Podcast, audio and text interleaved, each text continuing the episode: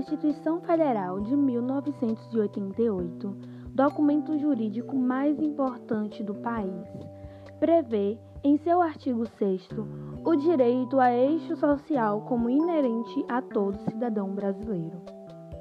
A Constituição Federal de 1988, documento jurídico mais importante do país. A Constituição Federal de 1988, documento jurídico mais importante do país. Prevê em seu artigo 6 o direito a eixo social como inerente a todo cidadão brasileiro. Prevê em seu artigo 6 o direito a eixo social como inerente a todo cidadão brasileiro. Prevê em seu artigo 6 o direito a eixo social como inerente a todo cidadão brasileiro.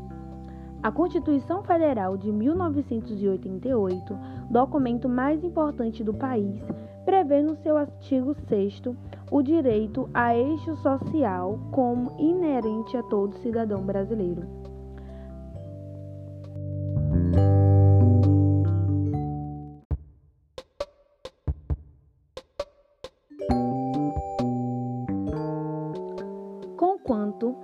Prerrogativa não tem se reverbado com ênfase na prática quando se observa o tema, dificultando, deste modo, a universalização desse direito social tão importante.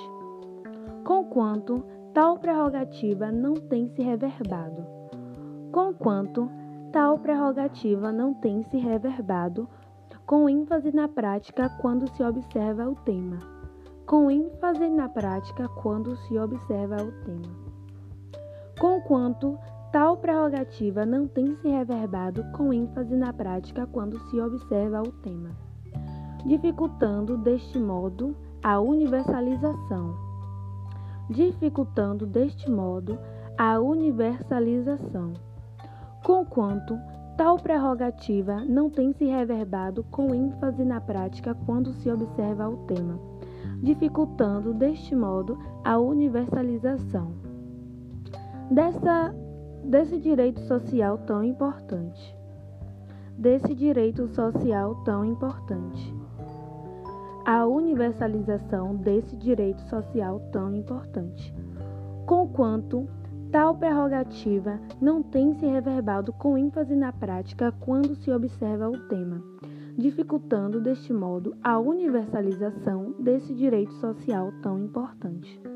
Repito, conquanto tal prerrogativa não tem se reverbado com ênfase na prática quando se observa o tema, dificultando deste modo a universalização desse direito social tão importante.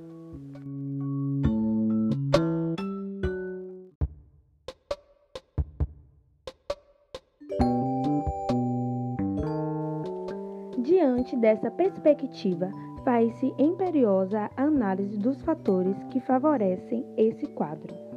Diante dessa perspectiva, faz-se imperiosa a análise dos fatores. Faz-se imperiosa a análise dos fatores. Diante dessa perspectiva, faz-se imperiosa a análise dos fatores que favorecem esse quadro que favorecem esse quadro.